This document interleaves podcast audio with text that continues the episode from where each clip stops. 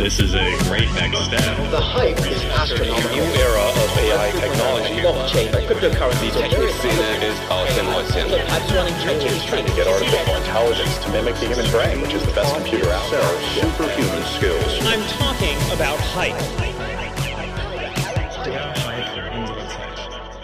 Okay.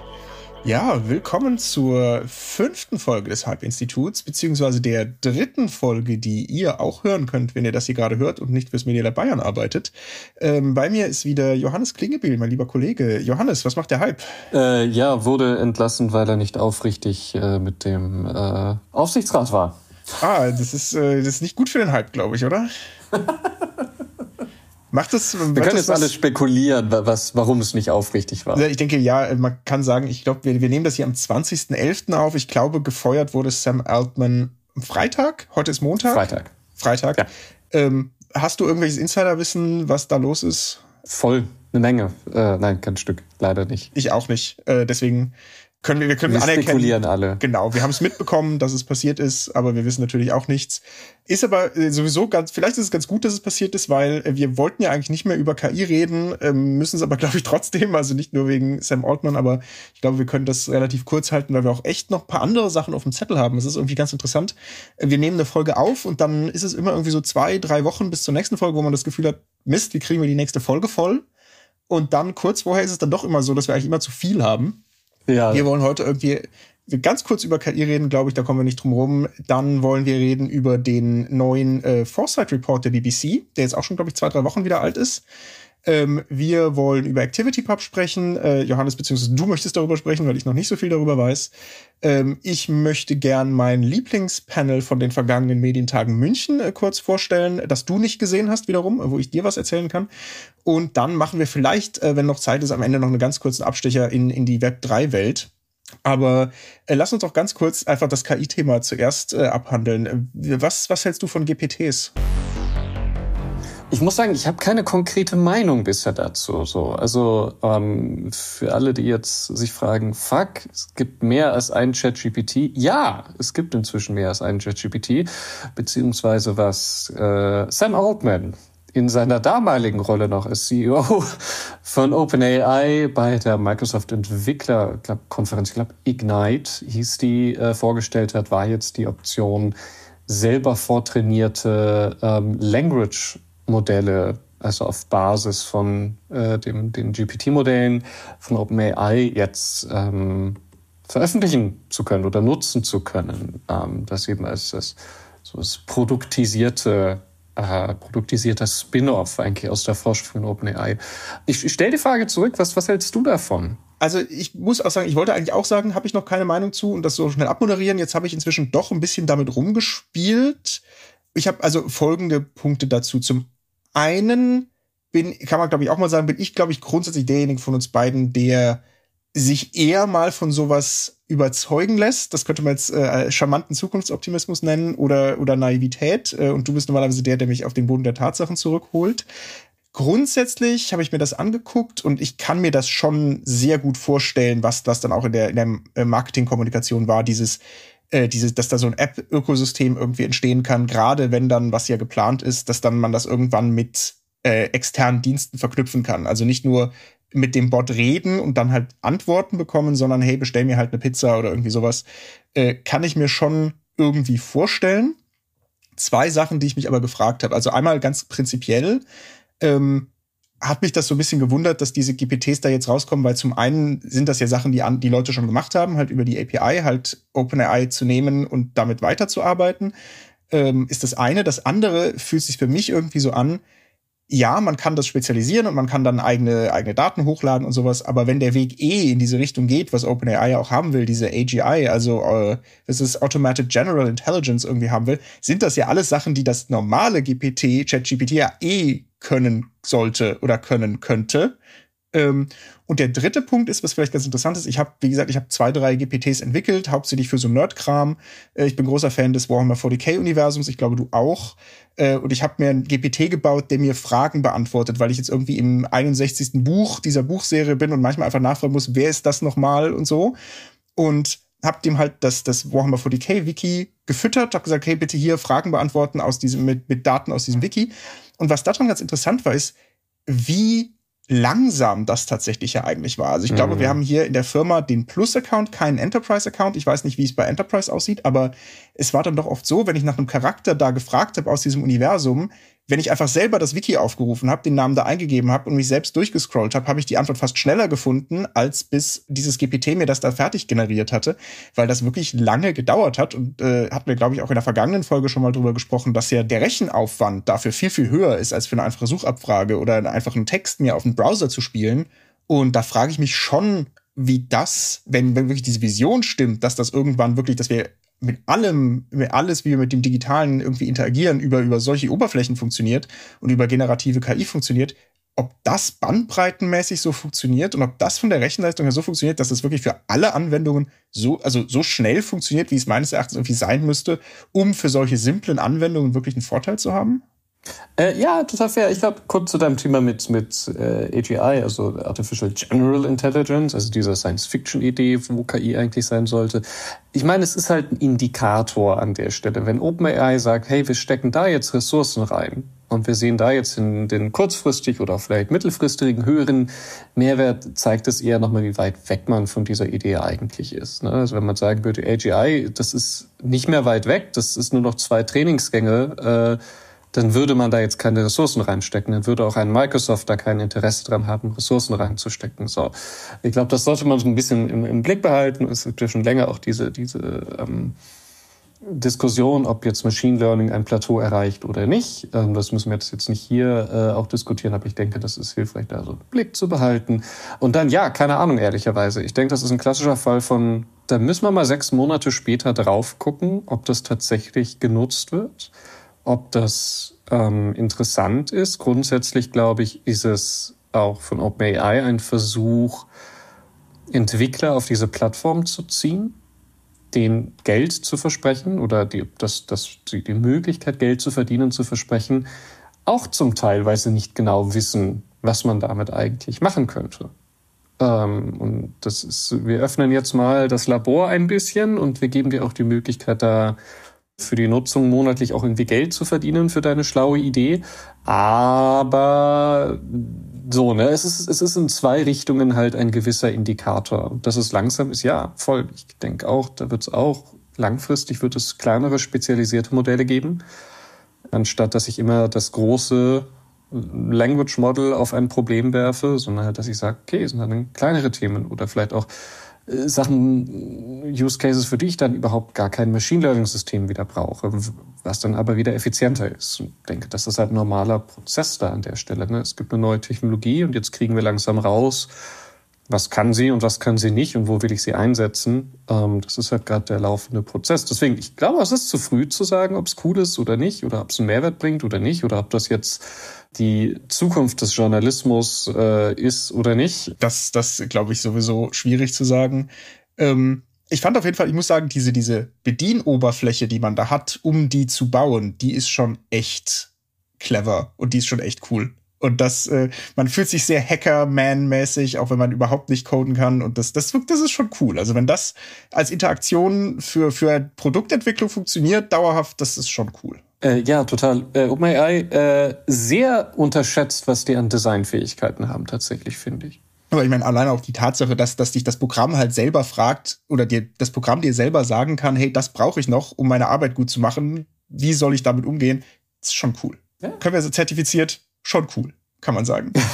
ähm, aber ich würde sagen, lass uns doch das KI-Thema damit auch direkt abhaken, äh, weil wir eh schon seit eigentlich in jeder Folge bisher, glaube ich, drüber gesprochen haben.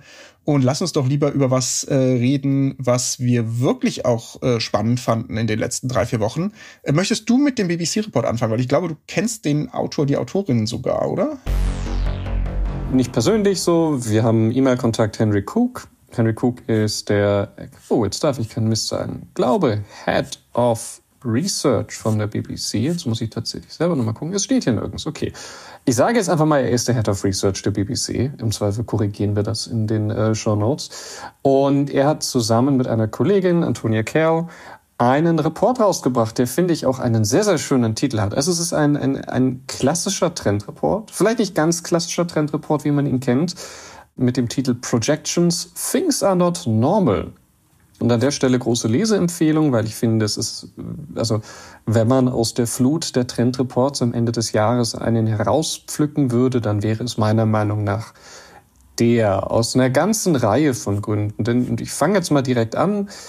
Womit er halt einfach sehr, sehr gut umgeht, ist dieses Thema. Es ist eigentlich kompliziert. Es gibt nicht so diese zwei, drei großen Trends, sondern es gibt eine ganze Reihe von, sagen wir mal, Trendkomplexen, die miteinander verwoben sind, die aber alle eine Wirkung und vielleicht auch gleichförmig eine Wirkung entfalten ganz vorne ist halt auch so, also dieses Thema Komplexität ist da sehr, sehr, sehr nach vorne gekehrt. Also auch hier ähm, Fragmentierung und Komplexität insbesondere. Das ist, glaube ich, generell ein Punkt, was, was ich auch gut fand oder interessant fand, direkt am Anfang vom Report, wie wenig es eigentlich um Technologie geht. Ja wir haben jetzt auch angefangen mit einem Tech-Thema, aber äh, ich glaube, es kommt, es gibt ein Tech-Kapitel oder so, wo es glaube ich so ein bisschen, können wir gleich nochmal drüber, so ein bisschen um Mensch-Maschinen-Interaktion und auch so ein bisschen um so AR-VR-Geschichten geht, aber und, und KI kommt schon auch vor. Aber es geht doch viel eher um, um was du gesagt hast, um, um Unsicherheit und es geht um, um Nutzung und es geht um Klima und, und also externe Faktoren, soziale Faktoren, die irgendwie Mediennutzung beeinflussen und fa fast gar nicht um Tech. Das fand ich auch spannend. Ja, total. Das ist auch interessant. Ne? Also es ist auch ähm, bei den Technologien, es wird auch wieder über KI geredet. Es steht explizit mit drin, dass äh, Web3 keine Rolle mehr spielt, äh, bis bei den Interviewees, die äh, sich explizit damit beschäftigen. Ich kann es zitieren, ich habe es ich hab's hier rausgeschrieben. First, we didn't hear much about cryptocurrency, blockchains and Web3, except from a few interviews who specialize in these technologies.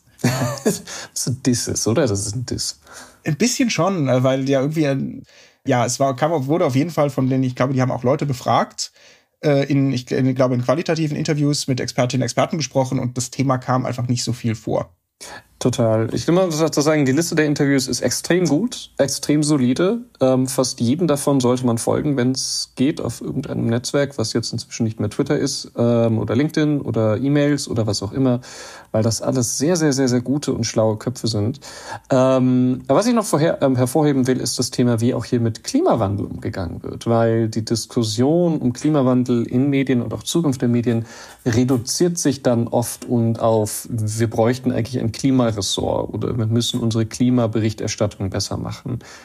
Hier geht das sehr viel weiter und äh, gerade auch in dem Kontext Unternehmensstrategie beziehungsweise auch Technologieweiterentwicklung. Also es steht sehr explizit auch hier mit drin, so alle Interviews gehen davon aus, dass wir bis 2035 äh, ein sehr, sehr viel extremeres Klima haben, was äh, mit dem Begriff Klimakatastrophe ja auch unterschrieben wird. Was bedeutet, dass jede Technologie, die wir bis 2035 einsetzen, in diesem Kontext zu sehen ist. Äh, und gerade wenn wir über zum Beispiel ähm, generative KI reden, ist ja genau das Problem, dass die A extrem energieintensiv sind im Einsatz und in der Entwicklung, extrem hohen Kühlungsbedarf haben, was halt auch einen großen Wasserverbrauch bedeutet. Also es ist eigentlich der, naja, sagen wir mal, äh, Bleibenzinmotor der, von Hightech an der Stelle. Das ist eine gute Gelegenheit, um tatsächlich auch äh, für Medienschaffende, die hier zuhören und sich auch für das Klimathema interessieren. Da haben wir gerade äh, aus dem R&D Fellowship bei uns im Media Lab ein neues äh, Ergebnis rausbekommen. Florian Sturm war einer unserer Fellows, der hat sich damit auseinandergesetzt, wie Medienproduktion auf jeder Ebene klimafreundlicher werden kann. Die Webseite wird heißen keencreators.com, beides mal mit K und äh, oder keencreators.de, um Gottes Willen, jetzt weiß ich es gar nicht. Eine von diesen beiden Sachen, ihr findet es werdet es auch bei uns auf der Webseite finden. Ich bin nicht sicher, ob es schon bei uns auf der Webseite verlinkt sein wird, wenn diese Folge online geht, aber auf jeden Fall sehr bald. Und genau, das war hier also definitiv das größere Thema als Tech in dem ganzen Report, obwohl es ein, ein Medien oder fast sogar, nicht will ich sagen, das größere Thema als Medien in dem Medientrend-Report, aber doch irgendwie so als das eine der wichtigsten Entwicklungen, äh, mit die sich Medien äh, auch auseinandersetzen muss. Wollen wir einfach jeder ein, zwei Punkte rausgreifen, die er spannend fand und dann schauen, dass wir drüber reden, damit es hier nicht ausufert mit dem Thema? Oder wie, wie würdest du es angehen? Das klingt so implizit, als wäre es schon ausgeufert. Aber ja, sehr gerne. Ich übergebe das virtuelle Mikro an dich ich, ich kann ja gerne mal ein Thema rausgreifen. Also es gab wirklich auch ein paar. Ähm, du hast ein paar schon angesprochen kurz. Ich was ich interessant fand, ist, äh, was auch ein Thema ist, über das wir, glaube ich, auch letztes Mal schon gesprochen haben, so ein bisschen mit dieses, was passiert eigentlich mit dem Internet und wie verändert sich das Internet. Ähm, und äh, in dem Report wird auch gesprochen, äh, sie nennen das die End of Global Timelines, ähm, wo es also darum geht, äh, auch das, glaube ich, habt ihr schon mal genauso gesagt mit dem Thema, Facebook gibt's nicht mehr, Twitter gibt's nicht mehr und es gibt, klar gibt's Alternativen, es gibt neue soziale Netzwerke, Menschen sind immer noch wahnsinnig viel in sozialen Netzwerken unterwegs, aber der Overlap wird geringer, diese, die Netzwerke werden stärker Silos und es gibt irgendwie nicht mehr diese eine, dieser eine Ort, wo man hingucken könnte, um zu schauen, äh, was passiert eigentlich gerade in dem Internet, weil es eben diese eine Anlaufstelle nicht mehr gibt.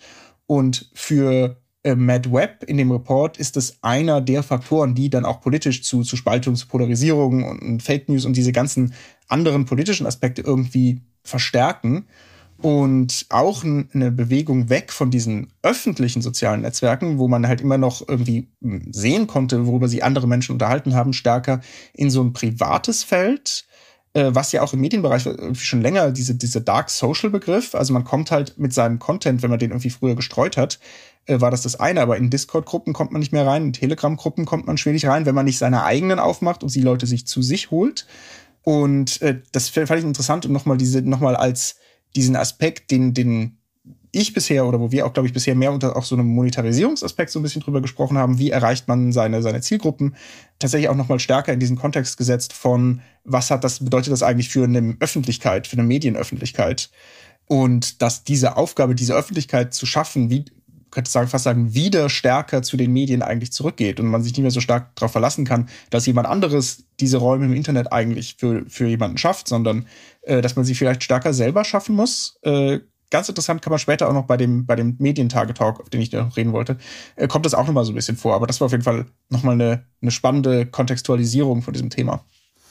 Mhm, ja, total. Ich meine, äh, lass uns da auch gleich nochmal drüber reden. Und ich, ich werfe nur noch ein Thema mit rein. Und ähm, es ist ja nochmal eine allgemeine Beobachtung. Und ich hatte es schon angerissen, aber ich finde, das, das unterscheidet diesen Trendreport halt einfach so signifikant von anderen, ist halt eine sehr systemische Betrachtung. Und ähm, wie sich eben, zum Beispiel auch hier, also es gibt extra ein Kapitel Shifting Global Systems mit dem Thema, ähm, wie Globalisierung sich verändert. Ähm, Deepening Inequalities, ähm, welche Rolle auch ähm, innerhalb der Gesellschaft, also zunehmende Ungleichheit eigentlich spielt. Hier klar der Fokus auf UK. Aber eben, das ist ein breit gespannter Report, der, wie gesagt, also wenn, wenn jemand noch über die Adventszeit äh, Lust hat, kann man nur ans Herz legen. Und damit lass uns einfach direkt an diesem Zukunft des Internets und Zukunft von Plattformen-Thema weiterreden, oder? Können wir gerne machen. Ähm, also hier in dem Report, wie gesagt, sprechen Sie eben darüber, dieses wie müssen wir uns das eigentlich vorstellen? Mit, da spielt ja auch wieder diese, diese, die Hyperpersonalisierung mit rein und sowas, was er hier halt auch ein bisschen so als User-Herausforderung irgendwie so ein bisschen sieht, also als neuer Customer Job sozusagen. Er schreibt, The systems that we engage with daily, the sources of information we are obliged to use, feel more complex and harder to navigate. Und das war auch ein Punkt, den ich schön fand, weil es eben nicht nur eine Beschreibung war, sondern eben äh, in dem Report, sondern eben auch mit, mit Möglichkeiten. This provides an opportunity to design digital products and deliver content that could help people navigate the complexity around them.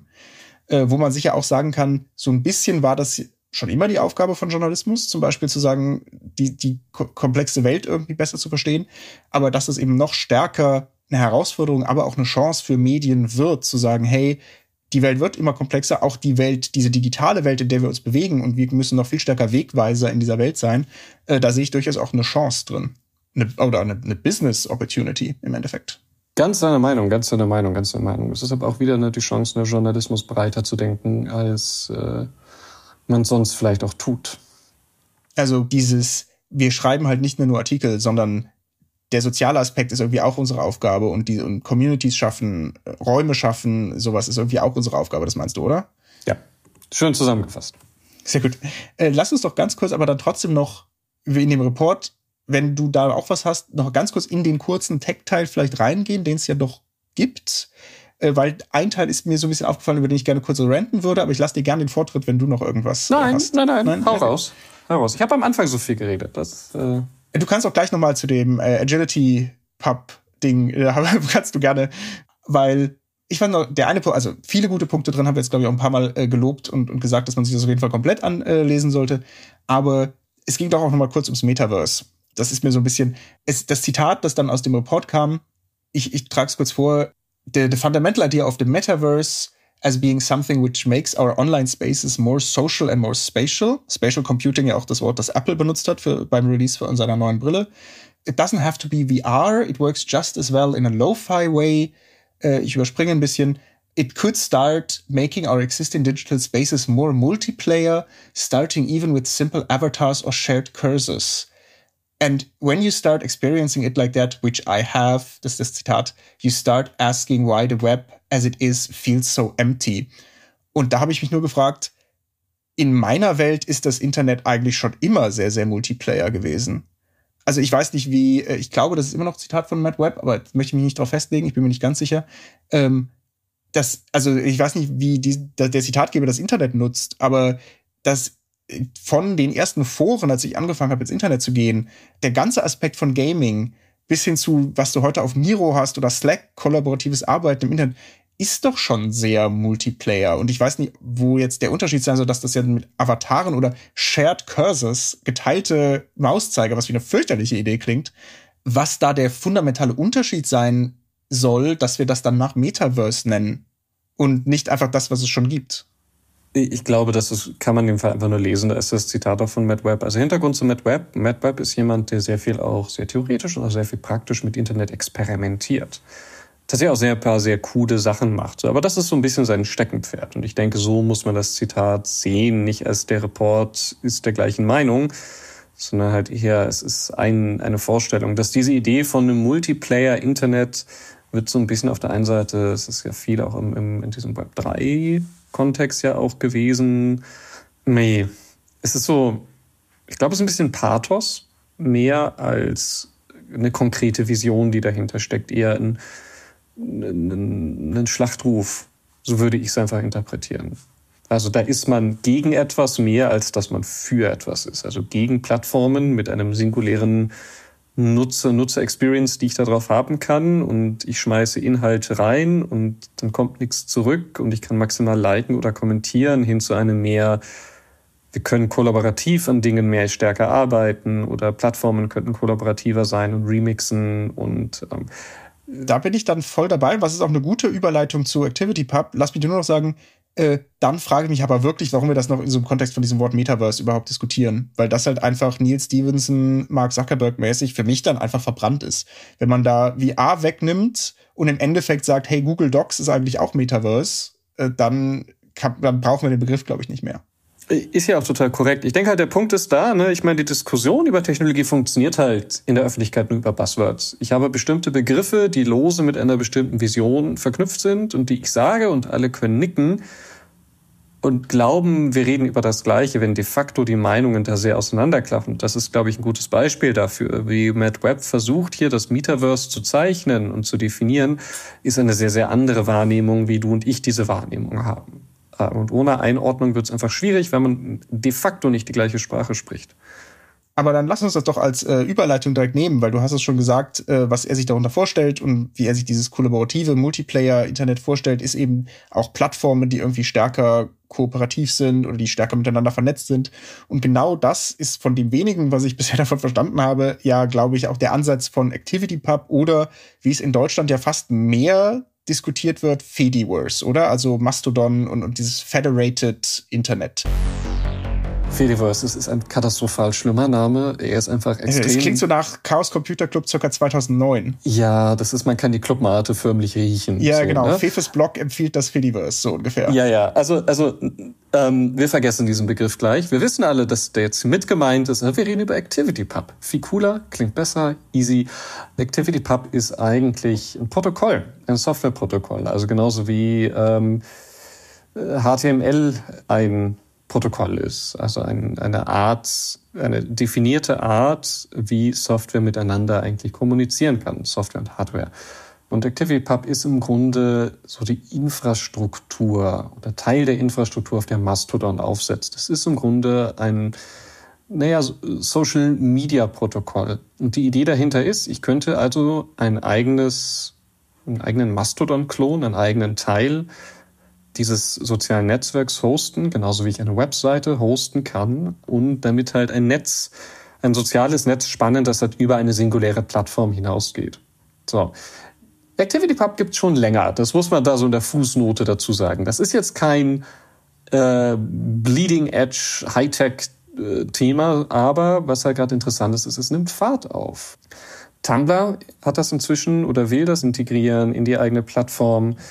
Mozilla experimentiert gerade sehr aktiv damit und da ist so das Gefühl von so, okay, da ist eine Dynamik da, so Dinge passieren und da ist so der, der Zipfel einer Zukunftsvision da, die ohne ein oder zum Teil ohne ein Facebook und ohne ein Twitter auskommt, ähm, wo eine Internetöffentlichkeit oder eine soziale Internetöffentlichkeit abseits davon existieren könnte oder ein Teil davon. So, ne? Wenn wir sagen, das Ende der globalen Timeline, vielleicht wäre das die Rückkehr der globalen Timeline, aber dann halt äh, basierend auf diesem Protokoll, ähm, nicht basierend auf einer singulären, auf einer singulären Plattform. Was so natürlich eine ganze Reihe an eigenen Problemen mit sich bringt, wie Moderation, wie stelle ich das sicher, was insbesondere, glaube ich, viele Unternehmen davon abhalten würde, öffentliche Server zu hosten. Aber auf der anderen Seite, und das ist ja auch das, was die BBC inzwischen macht, warum halt nicht äh, einen eigenen Mastodon-Server für die eigenen Journalisten hosten? denen dann in diesem Netzwerk dadurch eben die Autorität mitgeben, dadurch, dass sie eben bei der BBC ihr Account haben, den man ja auch umziehen kann. So, also so, ne, also da, da, da ist eine Idee zumindest da oder eine Vision da. Und da bin ich auf jeden Fall auch interessant, wie das weitergeht, ohne zu sagen, das ist die Zukunft. Aber ich habe zumindest das Gefühl mit der Dynamik, dass das sich gerade entwickelt dahinter, es könnte Teil einer Zukunft sein aber dann, also das, das habe ich durchaus auch schon mal so ein bisschen gehört. Und als, als äh, Twitter dann so anfing, den Bach runterzugehen, habe ich mir auch mal Mastodon angeschaut. Äh, was ich nie so richtig verstanden habe, und vielleicht kannst du mir das erklären, ist, wie, also wie muss ich mir das denn praktisch vorstellen? Nicht, wie setze ich so einen Server auf? Das ist eh Fachwissen so. Aber wie, was bedeutet das für mich als Nutzer? Du hast gesagt, Tumblr ist dabei und Mastodon ist irgendwie dabei. Das heißt, ich habe einen Tumblr-Account und folge aber auch Mastodon-Nutzern, oder? So, so habe ich das immer so ein bisschen verstanden. Genau, ja. Und auf welcher Ober, das ist dann die Tum aber die Tumblr-Oberfläche, die sich das dann zieht, sodass ich quasi in der Oberfläche bleiben kann, die ich schön finde oder am praktischsten finde, ähm, die dann auch vielleicht nicht so groß sein muss, weil der Netzwerkeffekt eben kannst einfach eine schöne Oberfläche bauen und ich kann trotzdem allen folgen. Ist da, ist da, verstehe ich das richtig? Ist das das Ziel oder ist das die Vision? Das ist die Idee dahinter, genau. Beziehungsweise im Grunde ist es ja auch, ne, also der Server ist ja das eine, wo meine Inhalte liegen und wo ich auch, worüber ich dann interagiere. Ich kann aber auf diesem Server ja Dutzende Nutzeroberflächen dann aufbauen. Also ich kann ja Apps drauf aufbauen, ich kann äh, meine Web-Oberflächen mit theoretisch auch selber bauen wenn ich das machen will, wenn ich so masochistisch bin. Ich kann das auf Tumblr dann nutzen und äh, dass ich die Posts dann eben über diese ganzen Server und über Tumblr, ähm, was auch immer, kann ich mir das dann abgreifen, meine Timeline. Also es ist dann so ein bisschen so, es hat so ein bisschen so RSS. Feeling. Ich wollte es gerade sagen, ist das nicht einfach nur ein RSS-Feed? Ja und nein. So, ja, funktioniert auf der einen Seite ähnlich, nur der Unterschied ist natürlich, dass ein RSS-Feed nur in die eine Richtung geht. Ne? Also ich, ich, ich ziehe mir ja nur die Inhalte. Mit äh, ActivityPub pushe ich ja auch Aktivitäten zurück. So, ich like etwas, ich teile etwas, ich kommentiere drunter. Also es ist bidirektional. Das finde ich aber tatsächlich sehr, sehr gut, weil äh, unter RSS, äh, die Älteren werden sich erinnern, äh, habe ich damals gerne genutzt äh, und ein RSS, das aber wechselseitig funktioniert, das irgendwie kommunikativ ist, darunter kann ich mir irgendwie was vorstellen. Da habe ich eine Nutzungssituation im Kopf, wie das aussehen könnte. Und das war bisher immer so mein Problem, dass ich das dass ich zwar dann auch gelesen habe, oh, Mastodon, das ist federated und, und so, und da habe ich genickt, mm, okay, das klingt aber gut, also, aber ich muss, konnte mir nichts darunter vorstellen, was das bedeutet. Aber ein, ein quasi ein RSS-Feed, den, auf den ich antworten kann, ganz, ganz, ganz blöd gesagt, äh, darunter kann ich mir irgendwie was vorstellen. Das ist auch die bessere Erklärung. Ich merke auch gerade, ich habe vorhin von HTML als Protokoll geredet, was glaube ich eigentlich falsch ist, aber HTTP meinte ich eigentlich. Aber was hast du gesagt? Weil du hast doch HTTP gesagt, oder? Habe ich HTTP oder HTML gesagt? Achso, das ähm, weiß ich nicht mehr. Gehen wir, da, reden wir davon, du hast HTTP, du hast HTTP gemeint. Ich, ich krieg äh, eher einen auf den Deckel, weil ich übers Freediverse gelästert habe. Also schlimmer kann ich es eh nicht machen. Ja. Äh, okay, ja gut, nee, gut, aber das, das, das hat mir jetzt schon mal weitergeholfen, weil äh, da verstehe ich jetzt mehr, was der, der, der Benefit davon ist. Aber nur noch einmal, weil du auch gesagt hast, Apps und so weiter und Plattformen. Rein hypothetisch 2040, wie müsste ich mir ein Internet vorstellen, das eben nicht auf Plattformen basiert, sondern auf ActivityPub? Naja, im Grunde ähnlich. So. sagen, nennen wir es einfach mal ähnlich. Also ich habe trotzdem meine App, vielleicht die Art von App, die mir gefällt. Ich habe eine Art, Kontakte darin zu sortieren. Es gibt Leute, denen ich folge, die habe ich vielleicht auch in Listen sortiert nach Themeninteressen. Ähm, ich kann mit denen kommunizieren, ich kann denen Direktnachrichten schicken. Aber, und das ist halt der Unterschied, ist, ich bin nicht an eine Plattform gebunden, ich bin nicht ein, an ein Geschäftsmodell gebunden. Ich könnte mir also einen Server auswählen, der vielleicht Anzeigenfinanzierung hat und dann kriege ich Anzeigen rein. Ich könnte mir einen Server wählen, für den zahle ich halt ähm, die Betriebskosten, habe dann keine Anzeigen und das ist dann äh, auch wieder Option. Vielleicht nutze ich auch den Server meines Arbeitgebers und kriege dadurch halt ähm, so die, die, die Referenz von, ah ja, der arbeitet bei der BBC, ähnlich wie das Verifikationssystem mal funktioniert hat bei Twitter. Und äh, ich kann diesen Account aber auch umziehen. So, das ist das nächste. Wenn ich nicht mehr zahlen will für meinen Server, dann gehe ich halt auf einen werbefinanzierten Server. Oder ich gehe auf einen vielleicht öffentlich-rechtlich finanzierten Server. Ne? Wäre ja auch eine interessante äh, Spekulation. Und behalte dann aber die Kontakte und das Netzwerk. Behalte die Kontakte und behalte meine Inhalte und so. Das, das ist so die Grundidee so ein bisschen dahinter. Also und öffne dann aber trotzdem vielleicht die App, auf die ich gerade Bock habe. So, wo die Oberfläche am einfachsten ist, wo die Bedienung für mich am meisten Sinn macht, die vielleicht dann eher, äh, weiß nicht, auf Bilder zugeschnitten ist oder auf, auf längeren Content zugeschnitten ist. Ähm, ich blogge vielleicht auch nativ über ActivityPub, wie ich über RSS früher geblockt hätte. So, das ist so grob skizziert die Theorie oder die, das Bild, das man da machen könnte, mit all den Fallstricken, die es da natürlich zu lösen gäbe.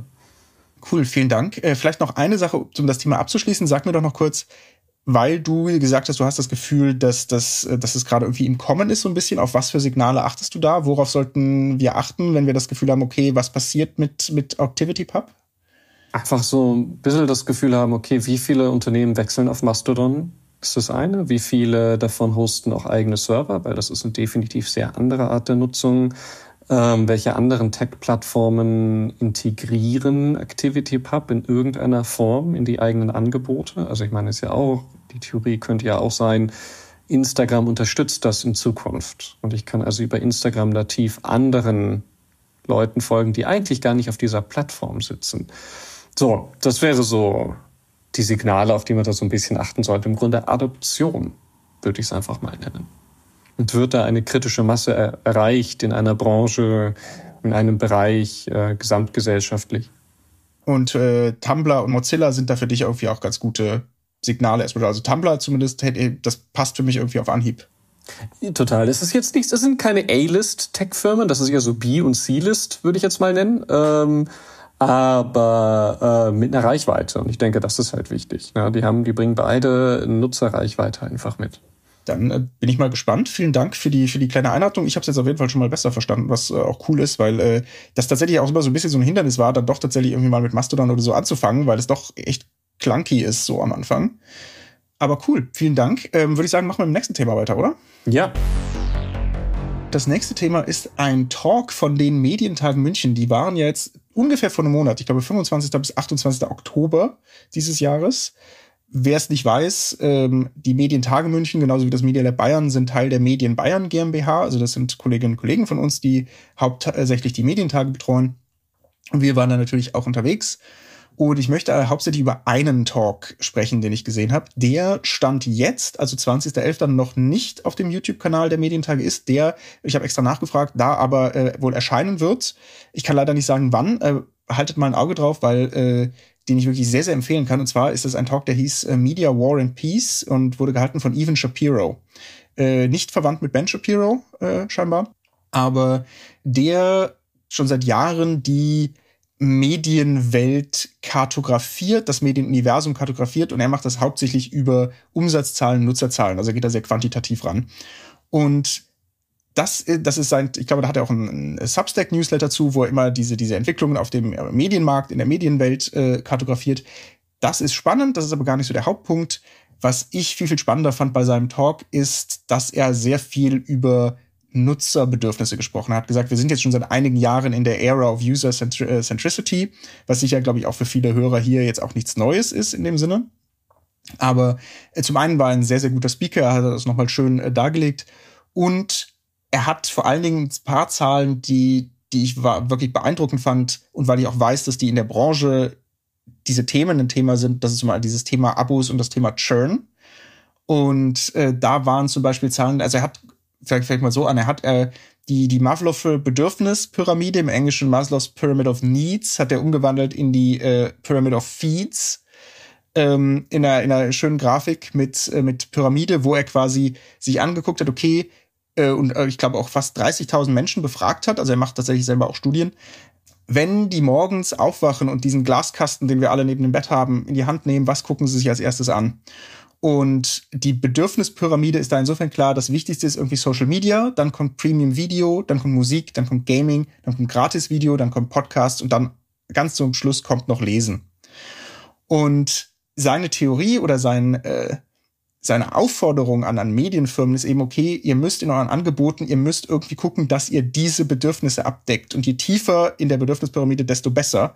Weil, und das sind irgendwie die Zahlen, er hat, äh, wie gesagt, fast 30.000 Menschen befragt und von diesen 30.000 Menschen nur sieben Prozent der über 18-jährigen Erwachsenen, nicht nur in den USA, ich glaube, er hat USA, einige europäische Länder befragt, nur sieben Prozent der Erwachsenen wollen im nächsten Jahr ihre Abos genauso beibehalten, wie sie sie jetzt haben.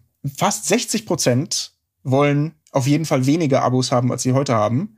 Und insgesamt sind 93 Prozent der Befragten da bereit, ihren Abo-Mix regelmäßig bis hin monatlich zu verändern. Und er spricht dann auch über den, äh, also ich vorhin meinte, das Thema Churn.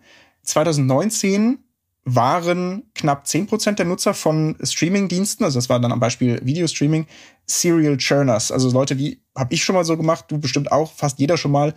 Oh, Amazon Prime hat eine gute Serie, ich schließe ein Amazon Prime-Abo ab, guck mir die Serie an, cancel mein Abo sofort wieder. 2019 waren das 10% der Nutzer, 2023 sind es schon 33% der Nutzer. Und es wird also immer schwieriger, die Leute in den Abos zu halten. Und seine Antwort darauf ist eben zu sagen, du musst diese Bedürfnispyramide abdecken und du musst in der sehr engen Auswahl von, von Medien sein, die Menschen auch dann weiter nutzen, wenn sie ihre Abos reduzieren. Da hat er auch befragt. Und äh, mehr als 50 Prozent der Menschen geben an, sie nutzen so, ich glaube, die Zahl nicht mehr ganz genau, ich glaube, irgendwie, sie nutzen 17 Medien regelmäßig und davon sind aber weniger als die Hälfte, also irgendwie sieben oder so, sind Medien, wo sie sagen, das sind Must-Haves, die würde ich niemals kündigen. Und bei diesem Churn-Verhalten und diesem Abo-Kündigungsverhalten muss man als Medienanbieter eben darauf achten, dass man nicht einer von den acht ist, die nice to have sind, sondern einer von den sieben, die auf keinen Fall gekündigt werden. Und er zeigt ja noch ein Beispiel der New York Times, äh, die natürlich eben bekannterweise, was ja sicher auch viele hier schon wissen, eben nicht mehr nur den Journalismus anbieten, sondern eben auch die Koch-Verticals haben und die Sport-Verticals haben und das Gaming dabei haben und so weiter und damit eben viel, viel mehr abdeckt. Interessanterweise irgendwie auch nochmal ein Argument, das ist das, was ich vorhin meinte, vielleicht müssen Medien, journalistische Medien viel stärker in, zu sozialen Medien werden, weil das halt das absolute digitale Grundbedürfnis zu sein scheint und, und äh, beschreibt eben wirklich, wie diese Bewegung seiner Meinung nach aussehen sollte, in diese, diese Tasche reinzukommen, in der man vielleicht ein bisschen sicherer vor diesem Churn ist und in der man vielleicht äh, noch mehr mit loyalen Kunden Geld verdienen kann. Und das war jetzt eine sehr, sehr kurze Zusammenfassung. Ich kann wirklich nur jedem empfehlen, schaut euch den Talk an. Äh, er macht das viel, viel besser als ich. Ähm, viel mehr Zahlen, äh, 45 Minuten. Und äh, ja, wirklich ein ganz, ganz toller Vortrag. Und wie gesagt, bald dann bei YouTube auf dem Kanal der Medientage München auch äh, nachzuschauen. Du hast ihn nicht gesehen, oder? Ich habe ihn nicht gesehen, nein. Ich war an dem Tag, glaube ich, gar nicht vor Ort. Ähm, habe mich da ein bisschen geärgert, weil du meintest, dass er gut ist. Ich denke nur, und das ist vielleicht äh, guter Abschluss, aber ähm, das ist ja de facto auch das, was die New York Times inzwischen macht, na, mit der Koch-App und äh, mit äh, dem jetzt inzwischen auch äh, mit The Athletic, also Sportjournalismus, Wire Cutter, diesen Produkttests, also wo man sich sehr viel breiter aufstellt, Gaming ähm, als nur Nachrichtenjournalismus und ähm, eben versucht, mehr Lücken im Tag nochmal auszufüllen. Genau, und vor allen Dingen auch mehr, dass wenn du, wenn du dein Handy in die Hand nimmst, darf das nochmal am Rande, wissen glaube ich auch inzwischen alle, dass wie krass, also wie überwältigend wichtig Mobile-Nutzung einfach ist. Ja. Äh, alles andere kannst du im Endeffekt vergessen. Polemisch ausgedrückt. Ähm, aber wirklich äh, einfach mehr Angebote zu haben, mit denen man in eine von diesen Bedürfnisbrackets reinrutschen kann, weil nur lesen ist halt einfach nur die Spitze der Pyramide. Und wenn man mehr Leute länger an sich binden will, dann muss man eben auch in diese anderen Bedürfnisse rein. Und das fand ich für vielleicht keine weltbewegenden neuen Erkenntnisse, aber super aufbereitet in dem Fall. Schade, es ist ein Podcast ist. Ich würde super gern diese Pyramide zeigen. Das sieht super gut aus. Ähm, aber ja, äh, schaut euch den Talk äh, gerne auf jeden Fall an, wenn ihr, wenn ihr Zeit habt. Fluch der Medienwahl. Ja. Wir müssen, vielleicht machen, müssen wir so, einen, so einen Videopodcast machen, dass wir uns aufzeichnen, aber dafür müssten wir ja im, im selben Ort sein, wenn wir es aufnehmen. Das ist irgendwie auch nicht. Oh, das ist ja furchtbar. Na, das wird mir dann zu broig. Ähm, wir beenden das an dieser Stelle. Ich möchte nicht über Web 3 reden, aber ich wollte nur ganz, doch, eigentlich möchte ich schon ein bisschen über Web 3 reden. Der Punkt ist, äh, unsere liebe Kollegin Pia, äh, Pia Lexa, war, äh, weiß nicht genau, wann das war, ich glaube vor ein oder zwei Monaten auf den Media Lab Days in Bergen in Norwegen und hat da auch noch mal einen Talk mitgebracht von einem Web 3 Experiment äh, namens Cogency Lab. Und mein Problem bei dieser ganzen Web 3 Geschichte ist tatsächlich so ein bisschen, dass ich kriege ja immer so leicht kognitive Dissonanz, weil ich halte das für absoluten Unsinn, so ziemlich alles, was da passiert. Es gibt aber wirklich gute, kluge, nette Menschen, die das anders sehen und dann denke ich mir immer, wo, wo liege ich falsch und was übersehe ich? Und habe mir deshalb ganz kurz dieses Cogency Lab nochmal angeschaut und habe das White Paper von denen gelesen, habe mir wirklich Mühe gegeben, auch nochmal drauf zu gucken, ohne meine ganzen Vorurteile und habe leider immer noch nichts verstanden und halt verstehe immer noch nicht, wo da der Benefit sein soll und wenn, also ich, aus dem Gaming-Bereich, da haben sie es ja auch versucht, äh, Play to Earn groß zu machen, also dass man irgendwie Spiele spielt und dann Tokens kriegt und dann an dem Spiel, was kein einziger Gamer wollte, weil warum? Dafür spielt man nicht. Und äh, in dem White Paper äh, ist es dann eben Read to Earn, wo man für ausführliches Engagement mit einer Medienmarke dann mit Tokens belohnt werden soll, was für mich auch komplett an allen Nutzerbedürfnissen oder Nutzerwünschen vorbeigeht, weil dafür lese ich doch kein journalistisches Medium um damit Geld zu verdienen, sondern ich lese um mich zu informieren. Völlig anderer Customer-Job. Und dann, wenn ich auch so Zitate lese aus diesem White Paper, The current relationship between content creators and consumers suffers from an imbalanced data value exchange, where only creators have access to engagement data and as a result, customers cannot fully benefit from their engagement. Aber das wollen Customer doch auch gar nicht. Warum so, also ich habe, warum will ich denn auf meine eigenen Engagement-Daten zugreifen? Schon klar, dass Medienunternehmen davon profitieren können, von Engagement-Data, von Metadaten, völlig klar. Aber was habe ich denn, also warum interessiert mich das denn als Nutzer? Und warum, was hab, haben denn, was hat denn im Endeffekt auch ein journalistisches Medium davon, wenn Leute anfangen, ihre Artikel anzuklicken, weil sie dafür Geld kriegen und nicht, weil sie sie interessiert? Und ich weiß nicht, ob du da eine andere Metriken ja, ich, ich weiß es nicht. Das ist ja der Punkt, das war mir nur wichtig, nochmal zu sagen, dieses, ich möchte gar nicht so anti dem ganzen Web3-Kram sein, aber ich finde leider auch kein Argument, warum es nicht so sein sollte. Und wenn jemand da draußen irgendwie glaubt, mich überzeugen zu können, schreibt mir bitte keine E-Mail mit Blockchain-Gedöns. Aber äh, wenn ihr freundlich nachfragt und gute Argumente habt, meldet euch gerne mal und vielleicht gibt es ja da draußen doch irgendwelche Leute, die mich überzeugen können. Aber auch bei dem Cogency Lab habe ich leider nichts gefunden, wo ich jetzt das Gefühl hatte, das überzeugt mich in irgendeiner Form. Christian ist verwirrt. Helft dem armen Mann. ja, ich meine, äh, du kennst ja auch, äh, auch ein Media Lab Startup, äh, 1E9. Äh, ehemalige Wired, äh, Wired Deutschland Redakteure, die das, die das gemacht haben, äh, Wolfgang Kerler und Christian Lehmann, liebe Grüße, wirklich äh, gute, gute Leute, ähm, sehen das, glaube ich, bisschen anders als ich. Und dann frage ich mich schon immer, was sehe ich nicht? Aber das hat mich jetzt auch nicht überzeugt. Das war ja auch alles, was ich dazu sagen wollte. Ich weiß nicht, ob. Äh, also gut, nein, ich würde auch nicht viel anschließen. Ich glaube, das Problem ist halt, Web 3 ist halt ne, das Geschäftsmodell von 99 Prozent dieser, dieser Projekte ist halt, ich habe einen Hammer und ich versuche möglichst viele Leute davon zu überzeugen, dass der Nagel, den ich hier habe, auch definitiv der richtige Nagel ist für diesen Hammer hoffe, dass sie diesen Hammer sehr viel kaufen und verdiene dann damit Geld. Ob ich das Problem löse, sei jetzt mal dahingestellt. Das ist so. Deswegen habe ich so verquere Problemanalysen oft in diesen Projekten drin, die sehr weit weg sind von der Realität. War in dem Fall ähm, leider auch, auch mein Eindruck, ja. Gut, sorry, Entschuldigung, das, das wollte ich noch kurz erzählen. Dann jetzt aber, vielen Dank fürs Zuhören. Es war wieder äh, fast 50 Minuten Hype-Institut. Krass man hat immer das Gefühl, man kriegt nicht genug Themen zusammen, aber dann sind es am Ende doch wieder viel zu viele. Wir reden zu lange. Wir reden auch einfach zu lange, das stimmt. Gott sei Dank kann uns jemand zusammenschneiden. Dann kommt es bei euch vielleicht nicht ganz so lange an, aber ich fürchte, 45 Minuten müsst ihr euch trotzdem anhören. Anyways, wir sind äh, wahrscheinlich nächsten Monat, doch nächsten Monat sind wir wieder da mit einer kleinen Weihnachtsfolge. Da verraten wir noch nicht, äh, was das sein wird. Aber dann hören wir uns wieder. Und äh, bis dahin würde ich sagen, äh, haltet die Ohren steif, bleibt innovativ und äh, fallt nicht auf jeden Blödsinn rein.